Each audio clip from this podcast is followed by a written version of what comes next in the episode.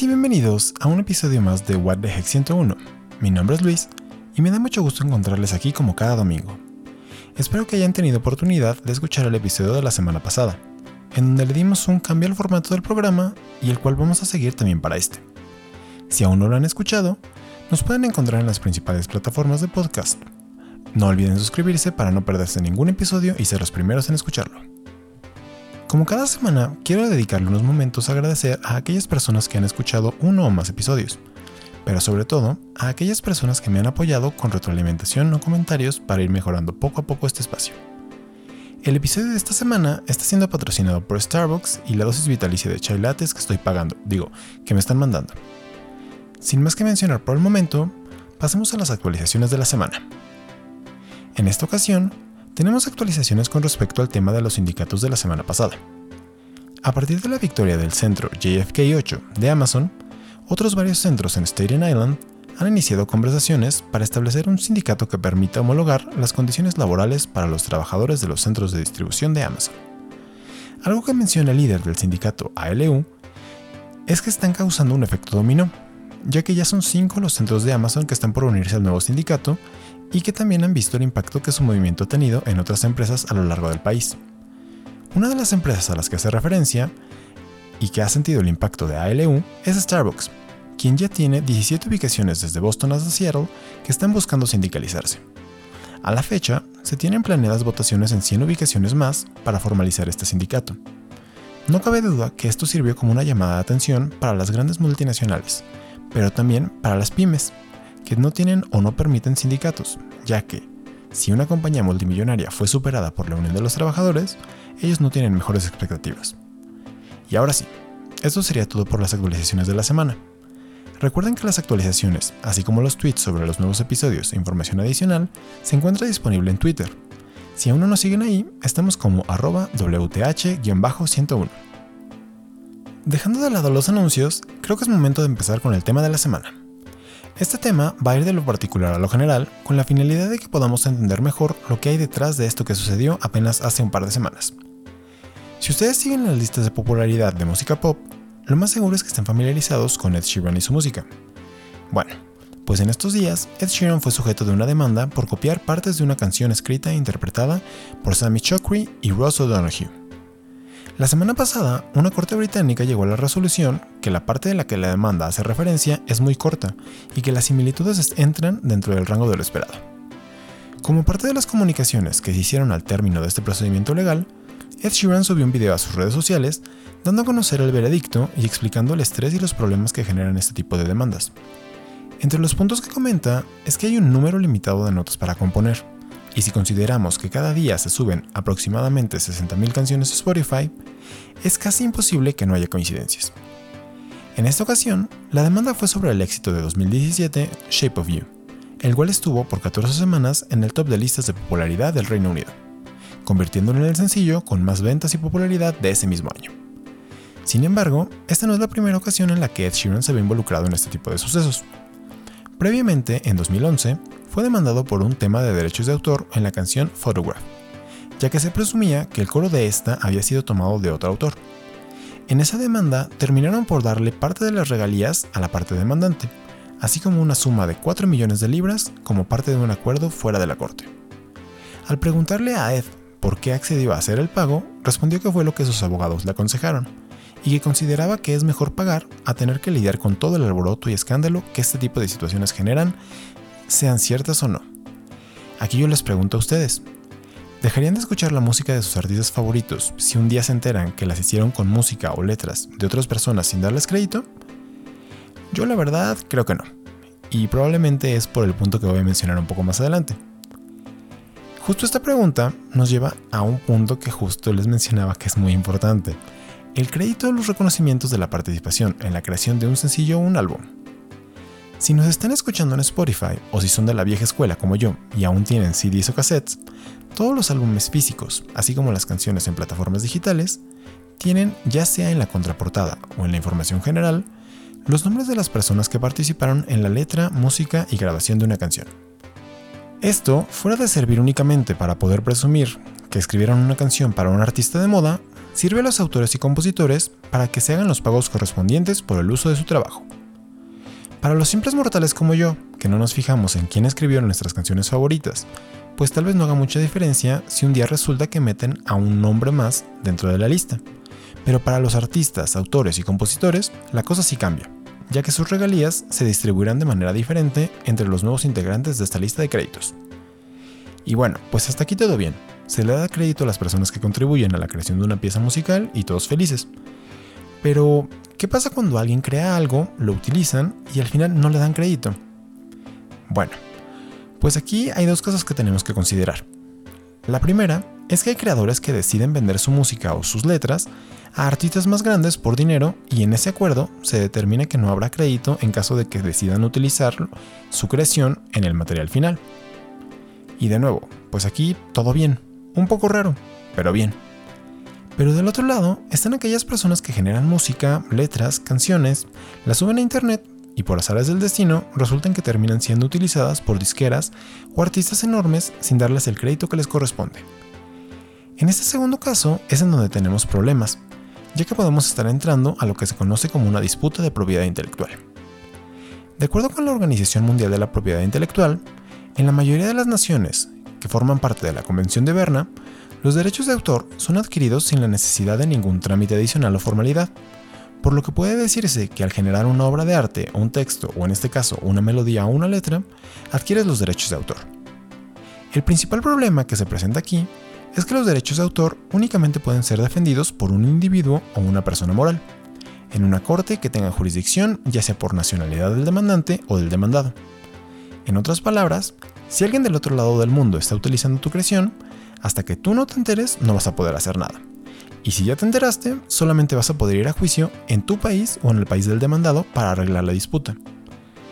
Frecuentemente se recomienda para las disputas de propiedad intelectual que se haga uso de la mediación, ya que de esta manera pueden llegar a una resolución de forma más rápida sin la necesidad de tener que acudir a ninguno de los dos países involucrados. Es importante que mencionemos que, aun cuando existe la Corte Internacional, las Naciones Unidas y las cámaras de comercio, ninguno de estos organismos, o bueno, al menos los que sí tienen injerencia en los temas de propiedad intelectual, tienen la posibilidad de dar resoluciones vinculantes. Esto significa que, aun si lleváramos una disputa a un organismo internacional, dependeríamos al 100% de la buena voluntad de la otra parte para hacer aquello que se acordó.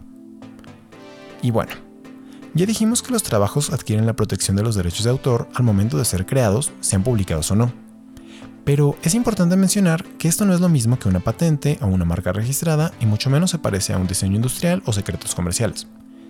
Todos y cada uno de estos conceptos pertenecen al ámbito de la propiedad intelectual. Sin embargo, tienen diferentes mecanismos y formas de ser aplicados. La mayoría de los temas de propiedad intelectual que tienen que ver con empresas internacionales, multinacionales o transnacionales tienen la ventaja de que es más sencillo que sean respetados ya que al gobierno de cada país le interesa que nuevas empresas lleguen a su país justo a invertir. Pero por el contrario, si estos países ignoran los secretos comerciales, las marcas registradas y las patentes, lo que van a causar es que ninguna empresa va a querer invertir, ya, que hay un riesgo alto de que pierdan aquello por lo que trabajaron tanto e invirtieron tanto dinero, trabajo y esfuerzo. Ahora, los derechos de autor también tienen una forma en la que son más respetados y esto es cuando metes a una compañía enorme a representarte. En el caso de las y los grandes compositores que trabajan para disqueras importantes, cuentan con el apoyo de un enorme equipo legal que constantemente está monitoreando el uso de lo que representan. Es decir, que si alguien en algún lugar del mundo decide hacer una canción con algo que les pertenezca, les llegará un equipo legal para hacerles entregar un cese y desista o directamente una demanda por infringir los derechos de autor. Si bien seguramente es un trabajo difícil de lograr, debido a que es casi imposible estar al tanto de lo que sucede en todo el mundo, resulta ser más difícil si lo que está pasando es en sentido inverso. Hoy en día ya no es necesario que te firme una disquera para que puedas llegar a la cima. Si cuentas con talento, habilidades de marketing y un equipo modesto pero eficiente, con la ayuda del Internet y las redes sociales puedes hacerte de renombre y empezar a llamar la atención. Tanto así que puede que una de tus canciones llegue a los oídos de alguien famoso y decida utilizarlo en su siguiente sencillo. Gracias a TikTok y YouTube, hay casos en los que las y los artistas deciden hacer colaboraciones directamente con estas personas que van creciendo por su cuenta y el resultado es increíble para ambas partes. Pero desafortunadamente, también pasa que, sin consultar a nadie, deciden hacer uso de su música y al final, como tienen suficiente poder legal, tiempo y dinero, terminan por cansar a la otra parte, quien no tiene el tiempo ni los recursos para aguantar una batalla legal tan larga. Así pues, nos encontramos ante el oportunismo por parte de grandes artistas que buscan aprovecharse de los nuevos creadores. ¿Está mal? Sin duda. Pero, ¿es la única forma de abuso o también puede ser del otro lado? Pues la respuesta es que también puede ser a la inversa. Y justo ese sería el caso de Ed Sheeran. Ya desde la demanda que tuvo en 2011, veíamos que considera que este tipo de demandas son una pérdida de tiempo, y que únicamente terminan por dañar a los compositores y no a las grandes empresas. Debido a que hay un número limitado de acordes y una cantidad impresionante de música nueva cada día, es estadísticamente probable que existan similitudes entre canciones, ya sea a nivel de nota, acordes o en progresiones musicales. Está claro que nadie tiene los derechos de las notas musicales. Sin embargo, la línea entre la propiedad de una melodía y un conjunto de acordes es un tanto borrosa, ya que no hay claridad en dónde deja de ser propiedad de la humanidad y empieza a ser propiedad de una persona. Aquí es en donde algunos buscan aprovecharse ya que encuentran similitudes que, si pones mucha atención, puede que alcances a notar, pero que a primera escucha no son nada evidentes. Esto me recuerda un poco a esos sonidos que parece que dicen algo diferente según lo que estás pensando o leyendo. Les voy a dejar un ejemplo de esto en Twitter. Pero bueno, creo que esto es suficiente sobre el tema. Ahora pasemos al por qué es importante que hablemos de él. Ya previamente mencionamos lo importante que es estar consciente de la diferencia de poder que existe entre una disquera con su equipo legal y una persona creando contenido desde su casa. Esa diferencia es abrumadora, y frecuentemente en una disputa los acuerdos terminan siendo injustos. Pero en el caso contrario, pues en la realidad la situación es distinta, porque sabemos que justo existe esta diferencia de poder, pero entonces surge la duda de ¿por qué lo hacen? Y bueno, la respuesta más sencilla es porque pueden. A diferencia de las y los artistas famosos, estos artistas no tan conocidos no tienen tanto que perder y sí mucho que ganar. Mientras que de un lado los famosos tienen que lidiar con la mala prensa, las redes sociales y las cortes, del otro lado, estos artistas disfrutan justo de prensa gratis, menciones gratis en redes sociales y programas y toda la atención que un juicio les brinda. Siempre y cuando haya una similitud que pudiera ser plausiblemente una copia, ellos ya están del otro lado.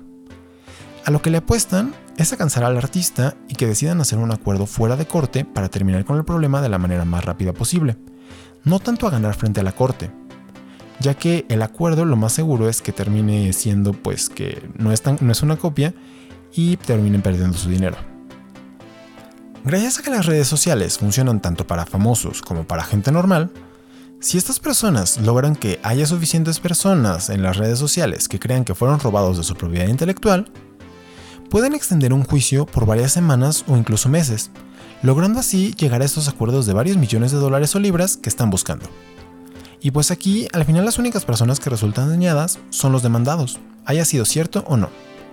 Ed Sheeran no fue el primero y en definitiva no va a ser el último. Sin embargo, es importante que los creadores musicales tengan muy claro quién hace qué y de dónde viene lo que utilizan, hay grandes canciones como Hung Up de Madonna que utiliza un sampleo del icónico riff de la canción Gimme de ABBA y que por lo tanto le dan los créditos correspondientes dentro de la canción. O, por ejemplo, si escucharon el álbum de Future Nostalgia de Dua Lipa, seguramente percibieron que tenía varias similitudes con otras canciones, pero nada que fuera totalmente evidente. Aquí lo que podríamos estar hablando es de inspiración, lo cual es muy válido, pero que puede estar justo al borde de lo legal. Y bueno, pues creo que esto sería todo por el tema de esta semana. Espero que les sea de mucha utilidad para tener varias conversaciones, ya que este tipo de problemas ha estado en todo tipo de géneros y seguramente han escuchado o tienen en mente alguno que otro con sus artistas favoritos. Como cada semana, les agradezco que se hayan tomado el tiempo para escucharme. Les recuerdo que nos pueden seguir en Twitter como arroba WTH-101. Espero encontrarles aquí el siguiente domingo. Sigan curiosos y curiosos y nos escuchamos en el próximo episodio.